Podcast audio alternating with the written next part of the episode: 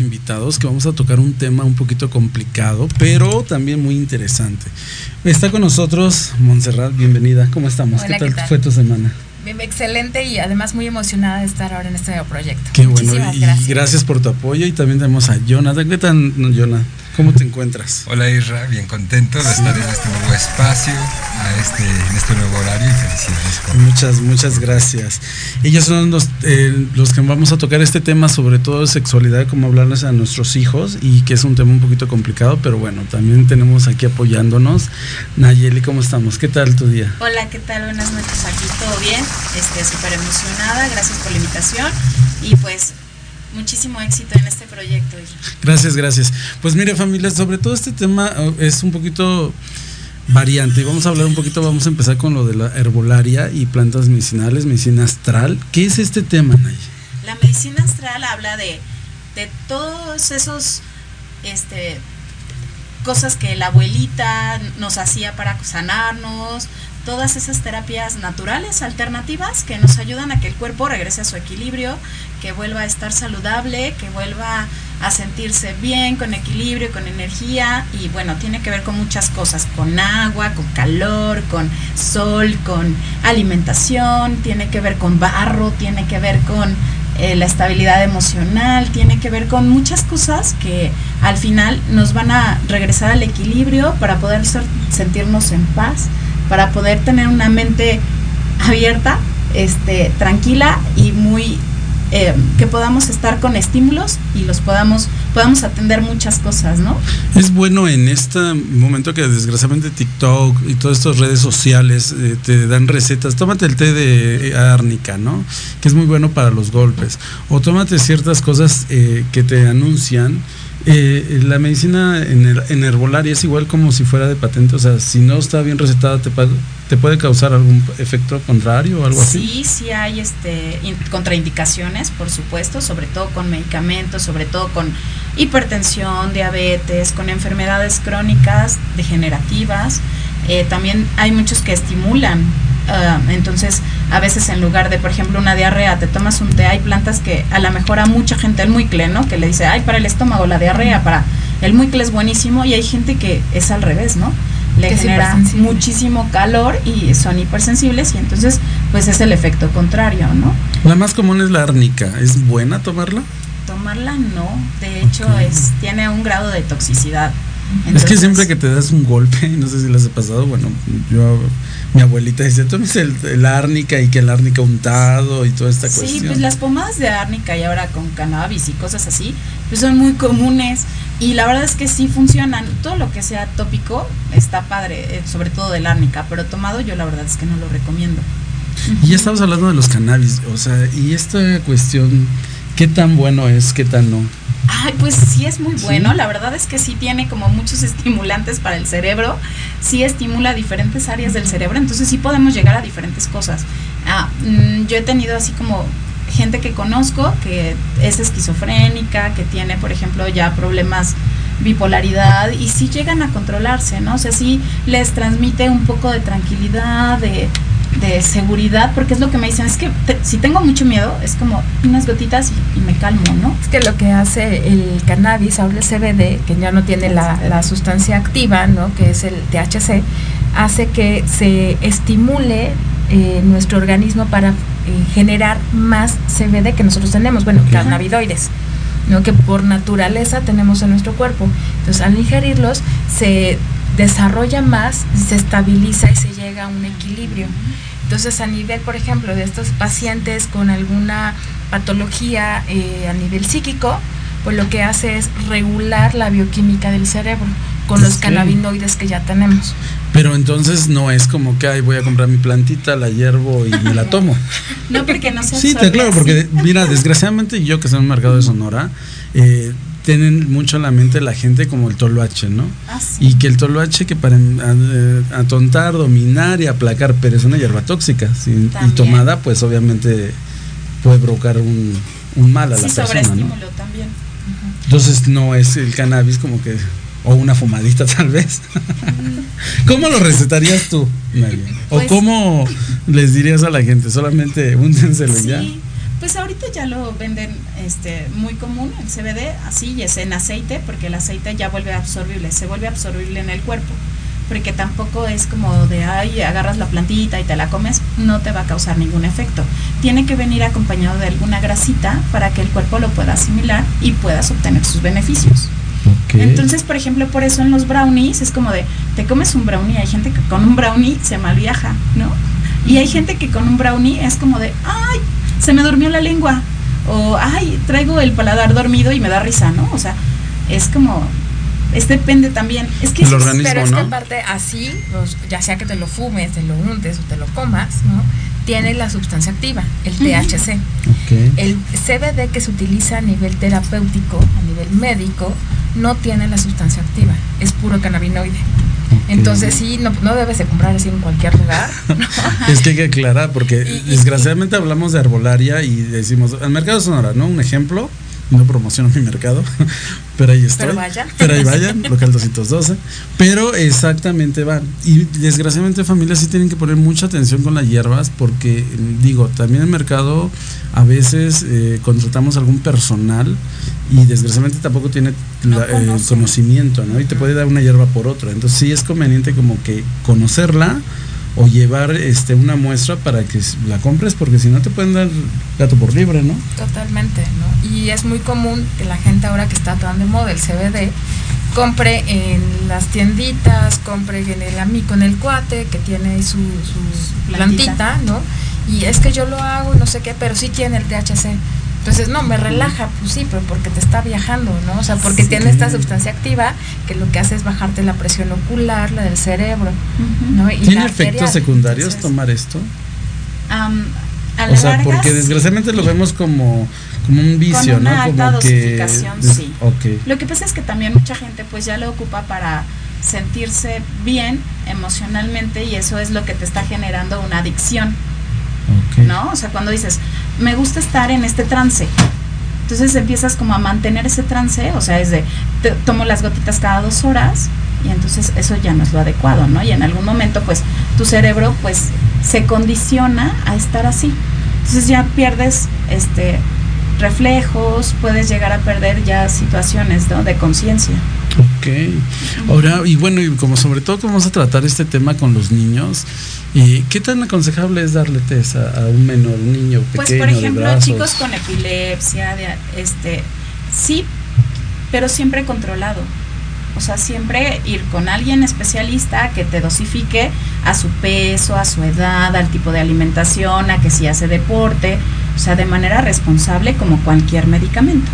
Ok, no es así de que, ay, es que le dio dolor Es y que la comadre me dijo, ¿no? La comadre tiene un hijo de 18 años y cuando tenía 6 le dio y a ella le funcionó y entonces, ay, mira, yo le daba cuatro gotas. O sea, eso es lo que no se debe de hacer. Igual que el medicamento no se debe automedicar, ¿no? ¿Has utilizado algún tecito, remedio casero tú en tu casa? Remedio casero, tecito, pues a veces sí, nada más como en este efecto eh, tranquilizador, placebo, apapachador, ¿no? De, de, es que estoy muy ansiosa, ok, a ver, vamos a trabajar esto, lo otro, la respiración, ta, ta, ta.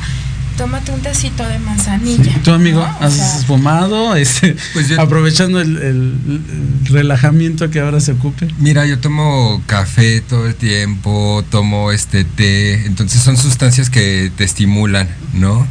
Eh, la gente cree que porque no toma, fuma marihuana o no, o no consume ciertos, no se está drogando, pero la verdad es que hay muchos estimulantes eh, que ingerimos de manera habitual, ¿no? Entre ellos también está la sal, el azúcar, también generan dependencia, ¿no? Entonces, pues, este, es, es cosa de, vamos a decir, de los prejuicios de cada quien, ¿no? Y de los hábitos. También hay cosas a las que generamos bastante eh, resistencia y hábito, ¿no? Y cosas que también pueden ser, como dicen ahí, pues, delicadas, ¿no? Hay personas a las que un toquecito de marihuana, por ejemplo, les puede generar una psicosis eh, brutal, ¿no? Con, con una con una pequeña y la verdad es que yo he estado viendo en internet que andan circulando por ahí este muchas gomitas y dulcecitos de CBD que ya se ven muy hechizos, ¿no? Que ya cualquiera las está este Bueno, fabricando. ya ves que hasta refresco ahí este ya este pirata. Pues sí, vivimos ya en un mundo pirata, ¿no? Y en un país muy pirata y hay que tener cuidado con lo que consumimos, hay que acercarnos a los expertos y también en las redes sociales hay grupos, ¿no? Hay gente informada, siempre con expertos alrededor que te pueden dar pues no le compres al primero que al, primero que se te cruce en el camino, ¿no? Y que te esté ofreciendo el, el, precio más barato. No, y por ejemplo, hablando del CBD, o sea, hay estudios eh, serios, ¿no? A nivel médico, a nivel psiquiátrico, de cuál es la dosis y cómo, eh, cómo poder como detectar o en dónde poder consumir el CBD adecuado para el paciente, ¿no? O sea, es personal. Exacto, ¿no? Y sí, a, acercarte a alguien que lo sepa utilizar, porque no por ser médico vas a ver este mandarte un tratamiento con CBD, ¿no? La dosificación correcta. Tiene que tener una especialidad y un conocimiento, Exacto. y además también, por ejemplo, de, tu cuerpo.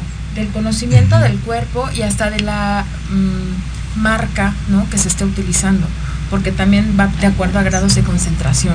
Ok. Oye, Naye, ¿y esto que, que manejamos con la medicina ancestral? ¿Qué es la medicina ancestral? La medicina ancestral es el curarte con herramientas que nos da la naturaleza. ¿no? Ejemplo. Ejemplo, bajar una temperatura poniéndote arcilla en el estómago, ¿no? Hacer baños de asiento para bajar un dolor de cabeza, una migraña. Eh, ejemplo, este, bueno, yo he curado muchos esguinces con arcilla, ¿no? Ajá, porque mineraliza, de algún modo la piel absorbe, entonces eh, los tecitos, las microdosis, este, un masajito, pues las la tronada de anginas, eh, fomentitos, hidroterapias, baños. Oye, hay, hay, un, hay, un, hay un palo que le llaman este pegagüeso.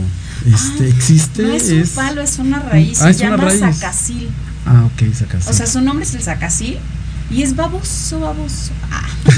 Hay muchos sacaciles que conozco. Ah, ok, pero ¿cómo se hace este? Y esto es ese es para fracturas, y literal es cuando el huesito se rompe o hay fisuras importantes, haces una combinación, una mezcla del, del sacacil con clara de huevo. Entonces lo colocas en la zona y le pones una, eh, una gasita, vendas y así lo dejas, ¿no? Lo cambias cada tercer día. Pues esto lo absorbe el cuerpo, lo, absorbe el cuerpo. Y sana, ¿no? Pues ¿Qué tan rápido en comparación de un rápido? Obviamente es, para fracturas limpias, ¿no? ¿no? Ah, sí, no expuestas, eso nada. Sí, fracturas limpias. Eh, no sé, una semana, semana y media. Sí. Mi hija, de hecho, se fracturó el, dedo del pie y ella practica taekwondo y no dejaba de practicar. Entonces no soldaba y no soldaba y el doctor así de, ah", ¿no? Y un día le dije, a ver, ¿sabes qué? Vamos a ponértelo. Y pues como estaba medio baboso no quería entrenar así, y le dije, no, pues ahora sí te lo pones porque ya pasaron dos meses. Sí, pues sí. Y bueno, de que se lo pusimos, a los ocho días fue otra vez a su placa y ya estaba, ya estaba el hueso normal. O sea, fue muy rápido. Y, y, esto también de los niños que les truenan el, cuerito de atrás. Ah, es este, el empacho. Sí, realmente, porque se les pegó el chicle o por qué se viene el empacho. Es una realidad y tienen muchísimos vómitos y diarreas, o sea, son síntomas bien fuertes esta temperatura, los niños son bien chilloncitos, o sea, están mal plan.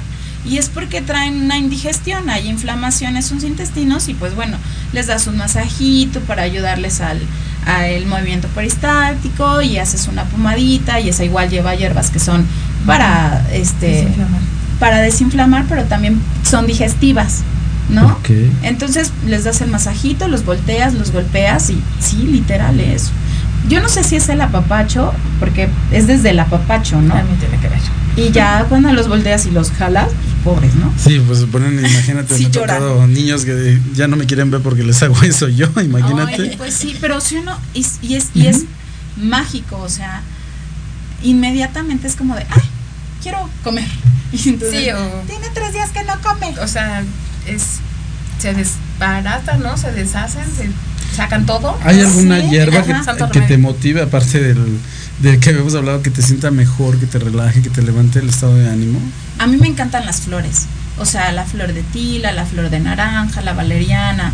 Eh, yo sé que son muy comunes, pero la verdad es que son muy efectivas. La hierba de San Juan, a mí me encanta también porque maneja la parte de, de lo emocional, Eh, cuando hay depresiones, cuando hay mucha tristeza, eh, híjole, es magnífica. Relaja, pero también es magnífica. Si haces la combinación con valeriana, también, o sea, hierba de San Juan y valeriana hacen un boom. Y cuando viene un problema de cáncer o principio de cáncer, también hay hierba que podamos Sí. apoyarnos. La hoja de guanábana, porque muchos dicen la guanábana, en realidad no es la guanábana, es la hoja de guanábana. Si la combinas con el noni, aquí viene porque en la medicina ancestral se maneja mucho que lo igual cura lo semejante. Entonces el noni tiene, tiene como formita de tumor. Entonces si lo combinas con la hoja de guanábana, con piña y con arándano, se hace un juguito y es impresionante. Y todo tipo de Limpia. cáncer hablamos. O, Mm, sí, o es más como para próstata, como para, o sea, ese, esa combinación es más como para próstata, pulmón, este, Pero siempre es preventivo o si ya tengo el problema, entonces puedo tomarlo. si ya hay problema, hay que ayudar también con la alimentación. Hay que bajar los la si el consumo de carbohidratos, de lácteos, de cosas pues enlatadas, todo lo que tiene que ver con un proceso, pues genera inflamación en nuestros cuerpos. Entonces, lo más recomendable cuando haya el problema es alimentarte lo más natural que se pueda, ¿no? Ok. O sea, verduras, frutas y semillas. Este, sí puedes consumir carne, pero eh, todo lo que genera inflamación hay que evitarlo para que el cuerpo pues pueda sanarse. Y ya con apoyo como los jugos, por ejemplo, para colon el calancho es buenísimo, ¿no? Para cáncer de colon. Este, y es la hojita así, pero de hecho, por ejemplo, yo lo consumo porque como preventivo. Entonces de repente pues tengo ahí en, en el rock garden tengo las plantitas, subo, me como dos hojitas y bueno, o sea, si sacas, así limpia el colon. ah, Sí. eh, y ayuda un y sabe muy así, muy así, acidito, es rico. Con dos hojitas tienes para limpiar el colon. Pero la carne también es un tema delicado, ¿no? Porque ahora Sí. casi toda la carne que consumimos es eh, industrializada, toda Eso sí. trae este, Pues sí, hormonas, ha habido montones de escándalos deportivos. Imagínate esa gente que son eh, deportistas de alto rendimiento en un descuido comen carnita por allá, ya salieron con clenbuterol en sus este antidopings, ¿no? Sí. Y, y- y ya ves que este el pollo está colorado, la carne está inyectada de agua, es muy difícil encontrar carne de calidad, ¿no? Sí, totalmente de acuerdo. Entonces ayudarnos con, la- con las cosas naturales nos van a ayudar también. Y una diabetes. Claro. La diabetes igual, alimentación. Hay, por ejemplo, plantas como el gigantón, el huerequé, que ayudan a bajar la Ay, el, semilla el de huereque es, amargo, ¿no? Muy amargo. Pues es que en realidad es lo contrario a, ¿no? Ok. Ajá. ¿Esa Es- también es medicina simpática o de verdad hay algún efecto? No, sí hay efecto. Hay combinaciones. Probablemente eh, cuando una persona busca medicina natural, Mm. es porque está consciente de que los hábitos que ella ha tenido durante toda su vida, pues son las que las están enfermando. Entonces es como, pues vamos a cambiar un todo, desde la mentalidad, ¿no? Hay que poner frases positivas, alimentación específica, pues claro, los vas a limitar en carbohidratos, en gluten, en pastas, en todo lo que genera una, una alza de, de azúcar, ¿no? Es que también es saber alimentarse, ¿no? Porque desgraciadamente yo tengo, bueno, soy una persona mayor en mi casa, es diabética. Este. Y dice, tomo chocolate, pero no le puse azúcar, ¿no? es que fue pan, pero este le quité lo de arriba y ya no es tan, tan dulce. O sea, justifica y sigue comiendo. Pero ahorita también ya lo he procesado, por ejemplo, el pan eh, ya ni siquiera es lo que antes era, o sea, antes eras las semillas, la linaza, la harina de trigo, o sea, bien, ahorita ya no, o sea, ya es Ya todo está procesado. muy procesado y eso es en realidad lo que a nosotros nos está enfermando. claro. Entonces, pero sí, sí hay y, y sí ayuda, o sea, hay personas que reaccionan muchísimo más fácil a lo natural, eso es una realidad. O sea, hay quienes se toman un té y inmediatamente se les baja, o te empiezan con una microdosis y aún- inmediatamente se les baja el azúcar. Hay personas que ah, en el auriculoterapia, por ejemplo, ¿no? reaccionan también rapidísimo. Hay quienes les pones los les estimulas puntos de acupuntura con las moxas y wow, tienen una reacción impresionante. Ujú. Ok. Hay quienes empiezan a hacer ejercicio y se equilibran. y- o sea, es que por Es eso que yo creo es que son como los hábitos, muy ¿no? personal, claro. Y tiene que ser como muy personal, así de, a ver, ¿tú qué es lo que requieres, no? O sea, porque cuando tienes diabetes, no nada más es tu diabetes, o sea, no, no solamente es un daño en páncreas, ¿no? sino viene, o riñones, sino que viene un trasfondo. Y de manera personal hay que ver qué órgano en tu caso es el que necesita apoyo directo. ¿Y cómo lo apoyas? Con alimentación. ¿No? Así de, ok, vas a necesitar estos minerales, vas a necesitar estas combinaciones, vas a necesitar estas hierbitas. Sí, porque digo, tienes un problema de riñón y le sigues echando al refresquito. Oye, no, pues es complicado, ¿no? ¿Y qué tanto la medicina, perdón, la, qué tanto la medicina tradicional debe apoyarse en estudios, ¿no? O sea, el diagnóstico pareciera que también es uh, tradicional, a ojo de buen cubero. No. sí, por un principio sí. O sea, cuando llega el paciente y, te, y dices, ay, a ver, pues un amiguito, ¿no? Y dices, a ver, te ves como muy pálido, oye, tu lengua está con mucha saburra, tus ojos están muy rojos, a ver, oye, no estás bien, claro. ¿qué está pasando? Entonces sí, sí empieza con síntomas, o sea, el color de las uñas, el color de aquí abajito, o sea, sí, realmente el cuerpo manifiesta inmediatamente cuando no está en equilibrio, que cuando no está en equilibrio es porque está enfermo. Claro. Si está en equilibrio está sano. Entonces, así. Pero hay que apoyarse. hay que apoyarse, por supuesto. Hay, este, un saludo a Manuel Valadez, gracias por, por, estarnos escuchando. Y él pregunta, ¿qué hay de cierto el, el, no mezclar más de tres hierbas este, en una infusión? O sea, si es bueno o no mezclar más de tres hierbas. Lo que pasa es que, por ejemplo, hay que hacer 100 gramos de manzanilla, 100 gramos de hinojo y 100 gramos de estafiate, ¿no? Que es como una combinación para, para estómago pero pones 100 gramos, 100 gramos, 100 gramos, lo cortas chiquito, lo revuelves y de eso agarras tres dedos para medio litro de agua. Okay. Entonces, pues así sí puedes combinar, pero obviamente entre más plantas pongas, pues menos efecto. ¿Afecta si estás tomando medicamentos más de poner más de tres hierbas? Algunas plantas sí. Ok.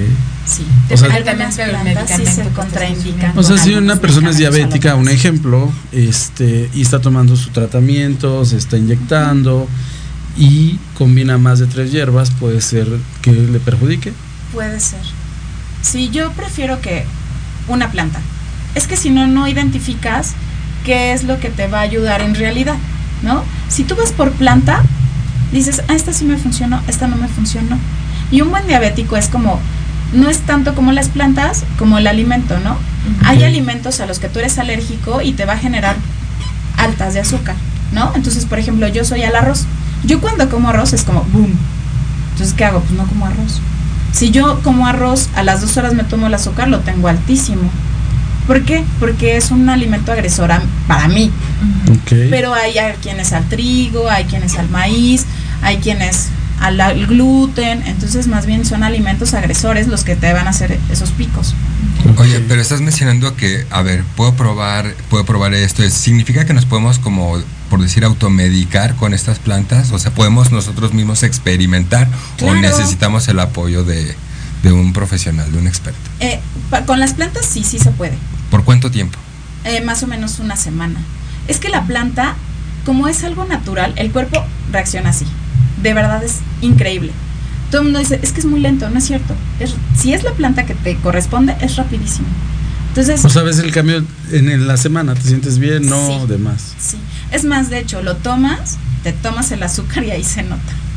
Ok, mira, está viéndonos Guillermina Mercado, saludos y es diabética. Entonces pon atención y cuida más tu alimentación. Sí, en, ahorita ya por ejemplo hay relojes que ya te miden el azúcar sin necesidad de estarte picando. Ya están los dispositivos este, subcutáneos en donde igual te va al celular y te va mandando el chip y te va diciendo qué cantidad de azúcar. Entonces puedes identificar los agresores, puedes identificar las plantas que te están ayudando a bajarla y entonces ya sobre eso haces tus microdosis y... Y es mejor las hierbas eh, o eh, natural, digo, ¿cómo se dice? Frescas o secas, o sea, tienen el mismo. mismo. Bueno, en las secas es que para poderle tener, poder este, aprovechar todo el beneficio de la planta, tiene que estar cortada cuando no haya sol. Uh -huh. O sea, también tiene su chiste. Y tienes que ponerla a secar sin sol. No okay. tiene que estar directo al sol porque eso quita propiedades. Entonces, ok, sí. porque desgraciadamente utilizamos Ya no eso, ¿no? Ah, este, queremos sacar una hierba y la ponemos directamente entonces al sol y pierde Sí. sus nutrientes. Entonces, nada, tiene que. Sí. No, tenemos que ponerla a la sombra. De hecho, han sacado ahorita de esos como em, de estas telas negras con hoyitos en aros y ahí pones las plantitas en techitos y ahí se Ok. secan súper bien porque es con el aire y está el calorcito. ¿Y esta, estos té se deben de tomar en el momento como tal o puedo preparar mi té y a la semana me lo tomo? Ah, no, al momento, Ok. sí. Sí, sí, tiene que ser fresco. Ah, ¿Y qué ha sido lo más complicado de curar este Naye? perdón. ¿Qué ha sido lo más complicado reto que tú digas, ay, me siento satisfecha porque hice esto, sané esto o, o Lo- cómo ayudé? Lo que se me hace así como súper complicado y que me sorprendió bastante ah, fue cirrosis. Ok. Yo tenía un- Sí, ya tenía un, eh, bueno, estaba su hígado el 80%, ya con este, pues petrificado, seco, y sí llegamos a recuperarlo casi en su totalidad. De hecho, el hígado es el órgano que se recupera más rápido, es el que las células se regeneran muchísimo más rápido. ¿Qué sería bueno tomar para un hígado? Bueno, no, ya con este problema, pero que digas, yo quiero mantener mi hígado limpio o por lo ah, y menos que esté bien. hepáticas. Sí, sí, eh, llevas una dieta de puras verduras, este jugo de, de manzana, porque lo que vas a limpiar es la vesícula. ¿Estos jugos verdes ayudan? Sí, sí ayuda. Y el mito de que si es jugo verde pero no debe de llevar fruta o sí. Ah, pues yo, yo sí le pongo, pero solo una fruta. Es que por lo de regular la que te venden lleva tres frutas o cuatro. Entonces ya, le, ya es demasiada azúcar. Entonces es cinco verduras y una fruta. Ok. Y, y, sin problema. y sin problema. Ay, pues miren, eso, esta cuestión de herbolaria y temas, pues es bastante. Eh, ¿Tus redes sociales, por favor, Naye? Es, es- pues no. O tu teléfono para que te, te sí, conecten, porque 56 obviamente. 24 71 26 43. Sí, ahorita estamos en eso. Ah. Ya ves, nos faltan redes sociales. Margarita Án- Ángeles, saludos y este. Pues mucha gente nos está apoyando y sobre todo en estas cuestiones que tenemos que tener cuidado sobre cómo tomar estas hierbas y obviamente no dejar todo ah, eh, con el vecino. eh, Sí, es como, ah, ya es funciona, ¿no? natural, al fin es natural. El cuerpo no. lo produce. De hecho, yo creo que algunos medicamentos vienen por medio de las hierbas, ¿no? Pues la mayoría, sus principios activos vienen de las plantas. Pues vamos a ir a un corte y vamos a eh, regresar con, obviamente, con mis más invitados. Vas a seguirnos acompañando Gracias. y hablar sobre este tema que viene de la sexualidad, ¿no? ¿Qué es un mito, es un vudú o qué se habla, cómo, no, cómo se comunica uno con ellos, ¿no? Pero bueno, familia, regresamos y aquí estamos, en híbrido.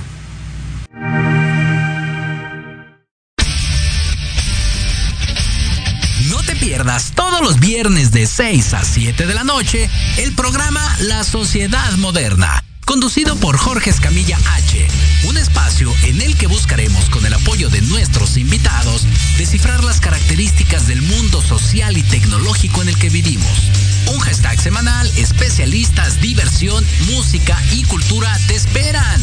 ¿Y tú ya formas parte de la sociedad moderna? ¡Descúbrelo! por proyectoradiomx.com. Queremos invitarte este y todos los viernes en punto de las 3 de la tarde a tu programa La magia de ser mujer. Un espacio que te mostrará la magia que todas las mujeres tenemos para poder salir adelante ante cualquier situación de la vida cotidiana. Tendremos la presencia de grandes mujeres que nos contarán su experiencia de vida, siempre con un corazón amoroso y listo para compartir. Te esperamos aquí en Proyecto Radio MX la radio con sentido social.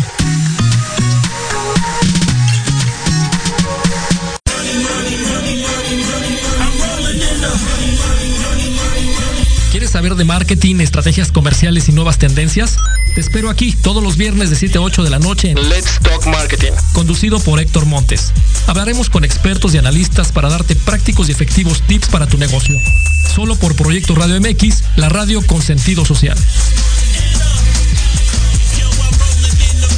Hola, soy Yasmín Espinosa y los invito a escuchar a Serendipia. Todos los viernes en punto de las 8 de la noche, donde podremos platicar sobre temas de salud física, mental, emocional, deporte y mucho más en compañía de grandes expertos.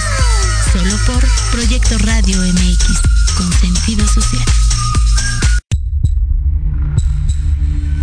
En la hora de la bruja te enseñaremos a actuar de manera responsable.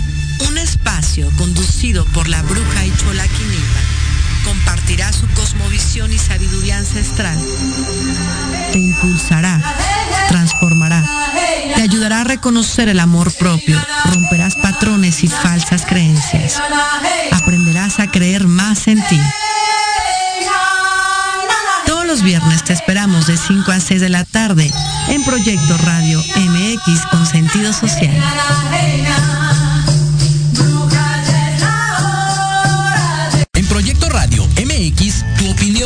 Importante.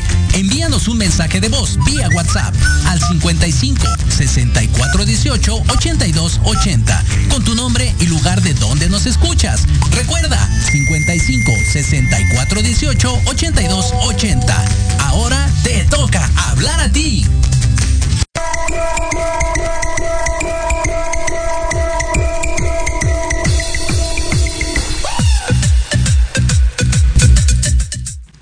Bueno, regresamos familia y bueno, es un tema que a mí me interesa mucho. Tengo un niñito chiquito en mi casa, mi hijo, y sí me preocupa un poquito porque mm, antes, y no sé, no me van a mentir, o en mi, en mi época, pues como que hablar de sexo era ya en la adolescencia, ¿no? Y ahorita este, los niños, este, por lo que he visto, hay que hablarles cómo son las cosas, ¿no? Y cómo es esto, Monse. ¿Cómo vamos a hablar con un niño, un bebé, o, o, eh, o en qué etapa tenemos que hablar, empezar a hablar de ese tema? Hablando de tu pequeño, ya te tardaste un año. Sí, ¿verdad? sí, mira, lo recomendable es empezar a los dos añitos. Cuando ya empiezan a tener un poquito más de conciencia corporal, empezar con eso, ¿no? A que reconozcan su cuerpo y los nombres del cuerpo, como son. Nada de andarle ahí inventando que si el pajarito, la almendrita, de no, como es el nombre, ¿no? Para que lo reconozcan, para que se sientan seguros, para que no les dé vergüenza. Y también por si ya no hablemos de más cuestiones, ¿no? Que, que de un abuso ni nada, pero simplemente si algo les incomoda, que sepan decir. Que sepan, me lastima esto, ¿no? me lastima el, tengo, me duele el pene, me duele mi pene, o me tengo comezón en la vagina. Ah, ok, ¿no? Que sepan también expresarse. Entonces, desde los dos añitos, dos, cuatro añitos, empezar a hablar así. Y hablar de sexualidad no nada más es las partes del cuerpo, cómo protegerte, eh, ni, tampoco es eh, hombre-mujer, ¿no? O de dónde vienen los niños. Es que desgraciadamente empezamos con ese tema, ¿no? Eh, hablar, vamos a hablar de sexualidad, estamos ya muchas veces, por eso nos vamos con los mayores, porque ah, hablamos de, de condones, hablamos de cualquier prostitución, ¿no? Y cosas. Sin embargo, hablar de sexualidad es exactamente empezar Va. a ver el tema de tu cuerpo, tu pene, tu vagina. Exacto, va mucho más allá, ¿no? Si es el conocer tu cuerpo, aceptarlo, ¿no? Respetarte, respetar al otro, autoconocimiento. Es también eh, responsabilidad afectiva, es hasta el romance, ¿no? Este- estas cuestiones amorosas, eh, es también autocuidado, es ir generando amor propio, es ir teniendo también una buena relación, ¿no? Tener esta comunicación para que tengan una buena relación a nivel social. A partir de su cuerpo, a partir de su res- de respetarse a ellos mismos, ¿no? Entonces, no nada más es pene vagina, ¿no? no nada más es coito, es de dónde vienen los niños, va más allá el tema de sexualidad. ¿no? O sea, no es hablar de sexo, es hablar de sexualidad y todo lo que esto conlleva, ¿no? Toda esta cuestión física, social, psíquica, emocional. ¿Y hay que esperar que el niño te diga o tú tienes que tomar la rienda y, buscar la manera de tener esa comunicación? Mira, como se tiene que empezar así, o el ideal, ¿no? No es que se tenga, ¿no? sino el ideal, porque también va a depender mucho de uno y de nuestros hijos, es empezar desde niños chiquitos, tampoco va a ser de así de, a ver, Isha, vamos a sentarnos a hablar seriamente tú y yo. No, es, es algo como bien común, ¿no? En, en los niños pequeños es, los estás bañando. ¿no? Ay, y te lavo la cabeza y las orejas y tu pecho y te, te lavo la, la, la pompi o la nalga, ¿no? Te estoy, en el caso de, de que tienes un varón, este, hay que lavarte bien el pene, a ver, y te agarras y, ¿y quién te puede agarrar? Eh, sí, fíjate que me ha solamente un papi, eso. ¿eh? ¿no? Este, eh, papá y abuela, ¿no? Abuelo, los cuidadores, este, ¿y quién más? Nada más. ¿no? O sea, irle mostrando en, en este sentido de juego también y de cuestiones tan comunes, de empezar con el respeto a su cuerpo. El Es que son muy, muy inteligentes. Fíjate, yo, yo bañé a mi hijo por primera vez y, y, y obviamente le expli- me dice, ah, igual que yo, papá, ¿no? El pene. Yo sí, estamos iguales, ¿no? Y se lava así. ¿no? Después ya lo saqué, lo sequé y todo, y obviamente estaba todavía más pequeño y me, el pediatra me dijo que le bajara el cuerito y lo limpiara, ¿no? Y él me preguntó, ¿qué haces, papá? Y yo dije, "Ay", y le tuve que explicar, ¿no? Le dije, a ver, hijo, vamos a bajar para limpiarte, ok. Y en ocasiones me lo vuelve a repetir, ¿y qué haces, papá? Ah, limpiando, haciéndote limpieza y este, es para que estés bien, ¿no? Pero exactamente no le había dado la importancia que tú me estás diciendo ahorita. El, el ¿Por qué este, empezar a decirle, me ha faltado decirle, ¿no? Esto solamente lo puedo hacer yo y tú, Exacto. ¿no? Y, y Sí, porque desde ahí eso, también ¿no? viene el autocuidado, ¿no? Las partes privadas, qué es lo privado y qué es lo público, y hacerlo a partir del juego, a partir del bañarle, a partir de cuando le cambio la ropa, ¿no? Cuando le estoy cambiando, cuando le estoy poniendo la pijama, lo estoy preparando para la escuela. Y así casual, ¿no? Literal casual, no de que diario tenga que ser, sino tal vez hoy lo comentas y en tres días nuevamente, oye, ¿quién te puede bañar? Tú, papi. Ah, perfecto. ¿Y quién más? Mm, nadie más. Ok, ¿no? Eh, ¿Quién te puede ver sin ropa? El médico. Puede ver tu par- este, tus partes privadas, ¿no? O, o como ahora se utiliza y me parece muy cómodo, ¿no? La zona del traje de baño. ¿Qué cubre el traje de baño? Ah, Para los niños, pues los genitales. Y para las niñas, el pecho y los genitales, ¿no? Entonces, la parte, el traje de baño, ¿no? ¿Quién te puede ver sin traje de baño? El doctor, pero tengo que estar. ¿Quién más tiene que estar? Tu papá, ¿no? O Sí, sea, eh, sí te puede la ver alguien más comunicación con si ellos, estoy ¿no? yo, ¿no? Entonces, sin generarles miedo tampoco de que nadie te debe de ver, nadie te tiene que tocar, porque es así de que si está, está bien Sí, o porque que le está haces como mal. hacer que está mal, ¿no? Es, es algo Exacto. malo lo que estás Es- tocando. Tu cuerpo es importante Y sabes tienes que- que respetarlo. Creo que también debe naturalizarse en las conversaciones. La sexualidad es un tema Totalmente. amplísimo que, co- que, que abarca muchos, muchos, muchos, muchos aspectos de nuestra vida, si no es que todos, ¿no? Entonces también las relaciones entre padres deben na- naturalizar el lenguaje con el que se habla de sexo, también limpiarlo de estas palabras que pues que, que- que pretenden ocultar el nombre de las cosas como son, ¿no? Nos falta mencionar también al ano, ¿no? Al ano también hay está dentro de esta zona del, tra- del traje de baño, hay que naturalizar, llamarlo como tal, ¿por qué? Porque de ahí pueden venir pues muchas molestias, muchas incomodidades. Hay que ser conscientes también del placer que los niños experimentan desde chiquitos, ¿no? En el momento en el que los tocamos, ser conscientes de que podemos producir placer en los niños y que de hecho lo estamos haciendo si no estamos generando una molestia, una incomodidad, ¿no? Entonces también eh, ser mesurados en este aspecto, eh, invitarlos a que ellos mismos hagan estas limpiezas. Por ejemplo, en mi caso, yo me acuerdo muy bien de chiquito, yo soy circunciso, no tenía este problema de tener el, pre- el prepucio, este, pues eh, acumulando segregaciones, ¿no? Pero mi hermanito sí, y, yo recuerdo claramente las palabras de mi papá, como le decía, jala tu, tu prepucio, ¿no? Eh, que quede el glande fuera, limpia toda, la- o sea, con el lenguaje eh, preciso para cada parte del cuerpo, ¿no? Y nosotros, para, para nosotros, prepucio, glande, testículo, epidídimo, ¿no? Todo era una parte diferenciada y creo que así es como hay que llamarla para que en el momento en el que hay una molestia te puedan Bueno, dar el pero en su más. momento digo, Claro. digo también es como especificar a su edad porque de repente si le dices prepucio y No, esto, para nada, así. mire, esto, los Es niños... como el al- hombro, los codos, No. los ojos. Yo a, lo- yo a los, a los este, cinco años me sabía el nombre de 50 dinosaurios, ¿no? Entonces, ¿cómo no me voy a saber el nombre de, mi- de mis partes a los 4 o 3 Ok. años? Estás muy Pero importa, de importa mucho la educación, obviamente viene de los padres, ¿no? y Por de la, eso no lo propia de la propia curiosidad, ¿no? A mí, me, a mí en aquel entonces me acercaban revistas, me llevaban al kiosco y me decían, ¿qué revistas quieres? Yo estaba leyendo desde los cinco años, pero desde antes estaba hojeando libros y, y en esta cultura de hacer natural, para mí era...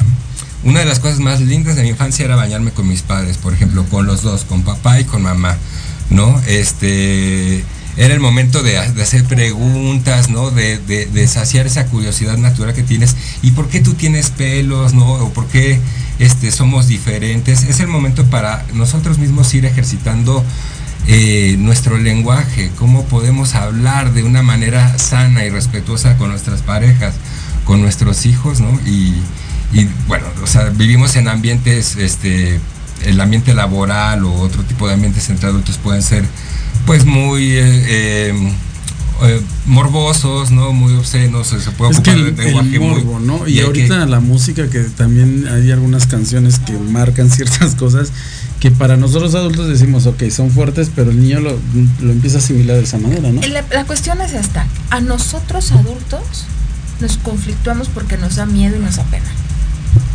Al niño al que le naturalizas la sexualidad, la muerte, va a ser un niño que crezca sin morbo, ¿no? El que yo recuerdo de chiquito, eh, eh, cuando fui a ver La Mosca, es algo que ya he contado varias veces, ¿no? Pero fui a ver La Mosca a los cinco años y mi mamá me tapaba los ojos y yo la aventaba así con un odio horrible, ¿no? De, no, yo quiero ver, ¿no?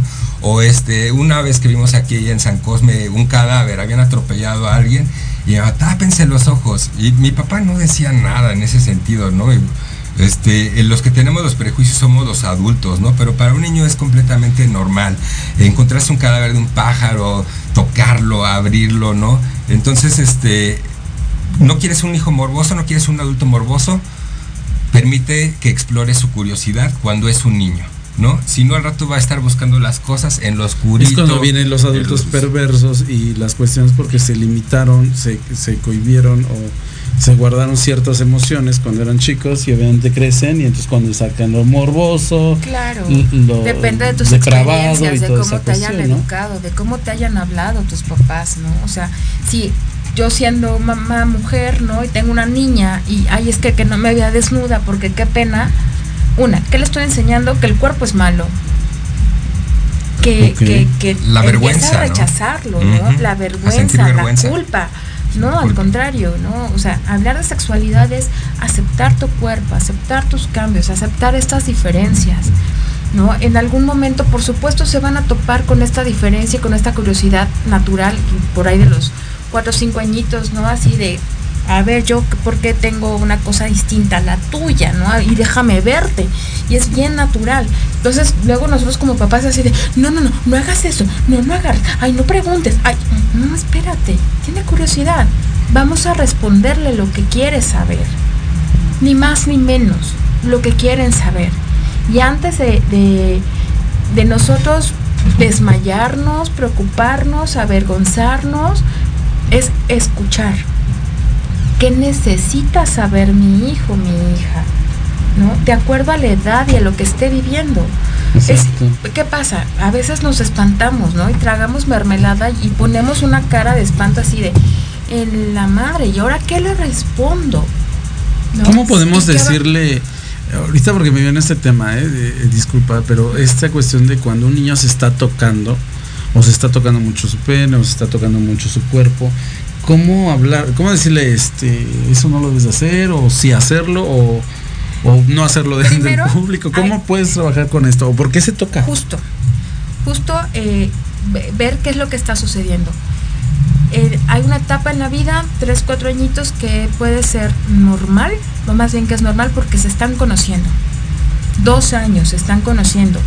Tienen que empezar a identificar qué es su cuerpo, hasta dónde llegan, ¿no? Lo que hablaba Jonathan sobre que nosotros estimulamos como adultos a los niños no es de que les estemos tocando, no. Una caricia es un estímulo, es un estímulo. Un beso, un abrazo es un estímulo. los, los estás bañando, la cremita, el estarles platicando, el apapacho, o sea, eso es lo que genera el lazo. El vínculo y también la confianza y la seguridad que empiezan a tener. de ellos están aprendiendo que es lisos, que es Exactamente. Ahora, lo que tú mencionas, se puede estar tocando mucho su pene, ¿no? ¿Por qué? Porque siente rico. ¿Cuál es la diferencia? Nosotros lo hacemos porque es excitante, porque nosotros estamos buscando un orgasmo. Okay. El niño siente rico tocándose el pene como siente rico acariciándose el cachete. Bueno, pero con miles y miles y miles de terminales nerviosas en ese punto, ¿no? Sí, sí, bueno, claro, ¿no? Pero simplemente está identificando en dónde siente bien, ¿no? Entonces es normal. ¿Qué es lo que tenemos nosotros que identificar? ¿En qué momento lo hace? Si, si tú lo cachas, le da pena o simplemente es así de, mm, ok, lo dejo de hacer, normal, ya reconoció su cuerpo. Y puede que se esté bañando y lo esté haciendo otra vez y no pasa nada, ¿no? Si lo hace, o problema, ¿no? O sea, ahí ya más bien sería como poner atención cuando lo hacen como escape de ansiedad. Ok.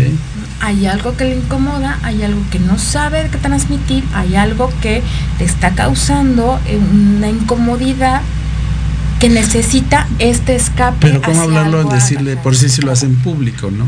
Porque dices, bueno, que lo hace en privado, lo notas que lo hace solitario o en el baño, o lo haces, pero si lo hace en público. Tenemos que ir trabajando esta cuestión de lo público y lo privado. ¿En qué momento puedes hacer? ¿En qué momento? ¿Y hasta cuándo? ¿Con quién? ¿No? O sea, tampoco es así, a los cinco años se vuelven exhibicionistas, ¿no? Y van a llegar a cualquier lado y se abren la camiseta. Tú tienes dos niños grandes, lo haces recordar, ¿no? O llega el chiquito y estás en la comida de la tía, ¿no? Con toda la familia y voy a hacer pipí, ¿no? Ya los ves con los pantalones abajo corriendo y tú así no. ¿Sí, te tocó tus hijos? Literal. Lo mejor es cuando tienes tus primeras erecciones y quieres írselas a presumir a, todo el mundo, ¿no? No, pero aparte es como de, yo le preguntaba a mi hijo así de, ay Leonardo, ¿qué haces? Pues me estoy tocando. Y yo así de, bueno, ¿y para qué? Pues no sé. Y yo, bueno, ya tenía seis años, ¿no? Ok, pero no lo hagas cuando hay más gente. Está bien. y mi hija fue muy reservada, mucho. Entonces, aparte, pues son bien diferentes. Y yo creo que dentro de todo esto ellos están identificando qué les gusta y qué no les gusta. Y es importante y es muy válido. ¿Cuál fue lo más complicado para ti que eres madre? Porque digo, ella es especialista y nos da esa técnica de cómo hablar, pero ya en la vida real, porque a mí me está costando trabajo esto, ¿cómo le dices al niño o a la niña, este, esto no puedes hacer? O esto se puede hacer. Es que yo en realidad era conforme la circunstancia, ¿no? O sea, eh, y literal, eso sí funciona. Justo lo que te preguntan, contéstales. O sea, no más. No más, ¿no? La verdad es que es de, oye mamá, ¿qué es el pene? Ah, mira, pues es ese órgano que tienes ahí con lo que haces pipí. Ah, ¿y nada más sirve para eso?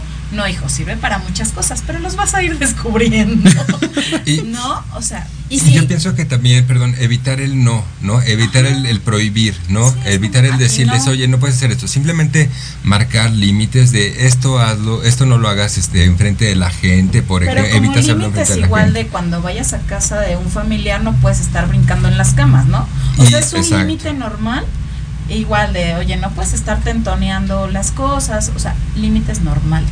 Y que igual los van a reconocer este con en el ambiente en el que se desenvuelvan si no los pones tú y si no estás atento a ellos. Claro. Que es lo principal, ¿no? Yo pienso que este tema es importante en el sentido de que como padres, como familiares, debemos de ser las primeras personas que tengamos este contacto con nuestros hijos, debemos quitarnos remover nuestra vergüenza, remover nuestros tabús. Si, si, identificamos que tenemos un problema para hablar de esto con naturalidad con nuestros hijos, pues atendernos, ¿verdad? En, eh, este, acudir a un psicólogo, entender, entendernos primero a nosotros mismos, saber qué está pasando, que no nos permite hablar de manera natural con nuestros hijos y eh, darnos cuenta de que si no lo hacemos nosotros primero, pues alguien más lo va a hacer, ¿no? Entonces, ¿quién prefieres eh, que eduque tu hijo? ¿Tú a tu hija, ¿no? Tú o que lo haga alguien más por ti. ¿Y qué es lo más aconsejable hablando de educación? Si es un terapeuta, si es la escuela, si eres tú, ¿qué es lo más aconsejable? Pues yo creo que sí es armar una buena sinergia, ¿no? Porque a lo mejor en el colegio en el que está eh, Lupita, le dan la información que para Lupita está bien, por la edad, por la etapa, por el contexto familiar, ¿no? Y la refuerzan en casa. Pero tal vez para Juanito es así de, mm, no, no, necesito más, tengo más curiosidad o hay más tabús en mi casa. ¿no? Yo creo que ahí viene mucho de nosotros papás, ¿no? La responsabilidad y el compromiso que tengamos para hablar de esto. porque insisto, no nada más es sexo, es muchísimo más. Va más allá hablar de sexualidad. Y esto hay etapas porque me estabas mencionando, ya, ya me tardé yo con un año, ¿no? Porque mi, mi hijo tiene no- tres. no me presiones más. Pero este, hay etapas, me estabas ahorita mencionando de 2 a 6. O sea, de 6 a 12 hay, de Sí hay 12 a etapas. 16. Por supuesto que hay etapas porque los porque vamos creciendo. Nuestra curiosidad crece, nuestros intereses crecen, nuestro cuerpo cambia, Y también en el contexto en el que nos desarrollamos cambia. Muy probablemente mi niña de cuatro años, a los cuatro años y cachito, le tocó bañarse junto a un varoncito, ¿no? Fue así de, ¿qué es eso? ¿Te acuerdas que te he hablado que los hombres son distintos y que tienen un pene? Sí, ah, pues él es un niño y tiene un pene. Ah, ok. ¿No? Santo remedio. Pero tal vez hay, hay niños, niñas, que no tienen esa experiencia hasta los 10 años. No, y yo he visto, por decir, yo tengo un, un, un ahijado que va en una escuela privada y todo, y ahí pues son como que muy cuidadosos que no se bañen y estas cuestiones, ¿no? Juntos. Pero coincidió de que se lo llevó a un deportivo público, este, pues obviamente entró y dijo, ¿por qué no me tapan y demás? Porque todos se desvisten y todo, ¿no? Y ya posteriormente lo vio muy natural y después hubo un evento y él como si nada se cambió delante de los demás y no pasa nada. Porque ¿no? también es esto, es enseñarles parte autocuidado y respeto. ¿no? Nada te tiene que ver, tú no tienes por qué estar viendo a los demás. ¿Somos distintos? Sí, somos distintos. Pero no por eso es así de, ¿qué tiene ahí? ¿no? O sea, es, somos distintos. Mu- mujeres y hombres somos distintos. Y entre mujeres también hay cuerpos diferentes. Y hay que respetarlos. ¿No? Ok. Entonces, respeto mi cuerpo, respeto el del otro. Están, ah, no sé, también cinco, seis añitos, ¿no? Están agarrando cuerpos, sintiéndose y quieren sentir al del otro.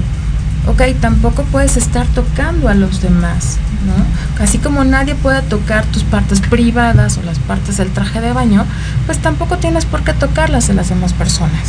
¿Cuáles son los, los temas más complicados para hablar? Creo que los más, o considero que los más complicados y vienen por cultura, es hablar ya como tal del coito.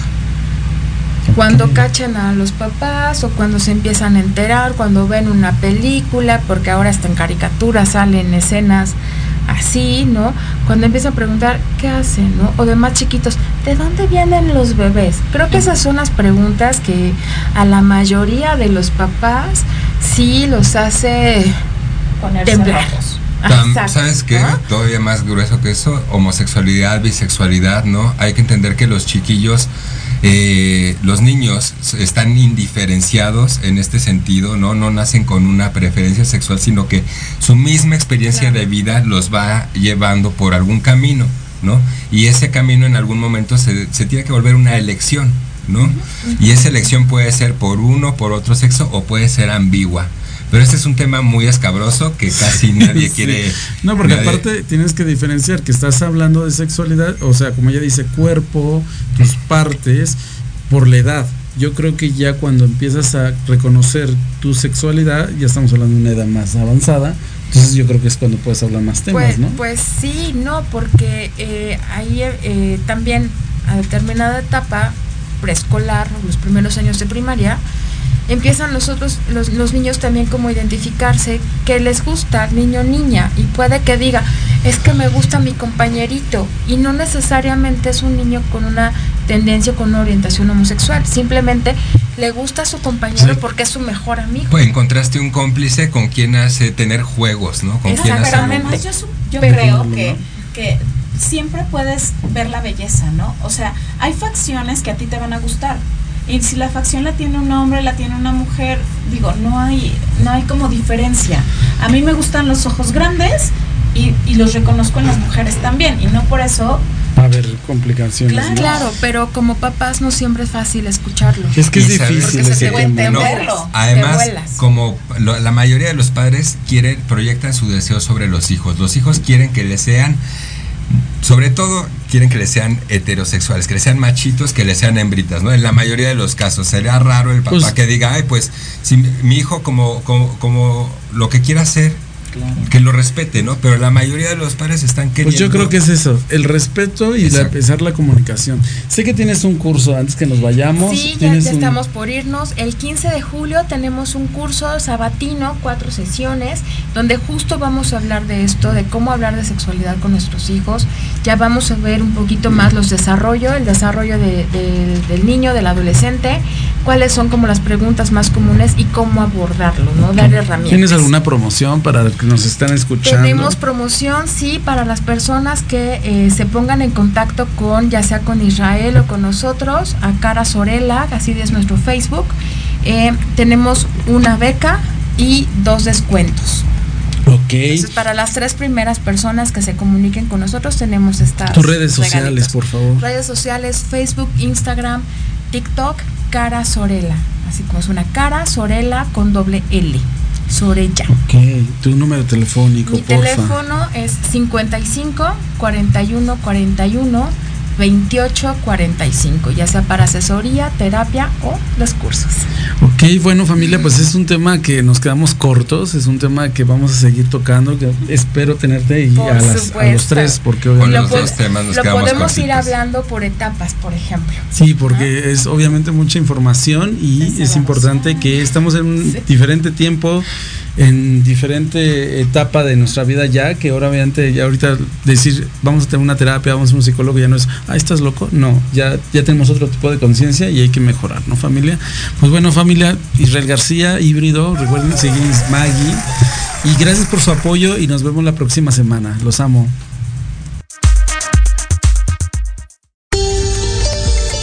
Gracias por acompañarnos en una emisión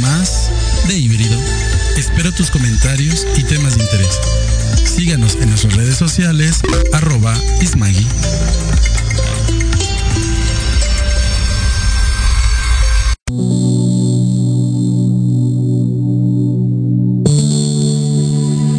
La programación de hoy ha terminado, pero te esperamos mañana con nuevos invitados, increíbles programas, grandes temas y nuestro equipo de locutores con toda la actitud seguirnos en nuestras redes sociales y en nuestro canal de YouTube.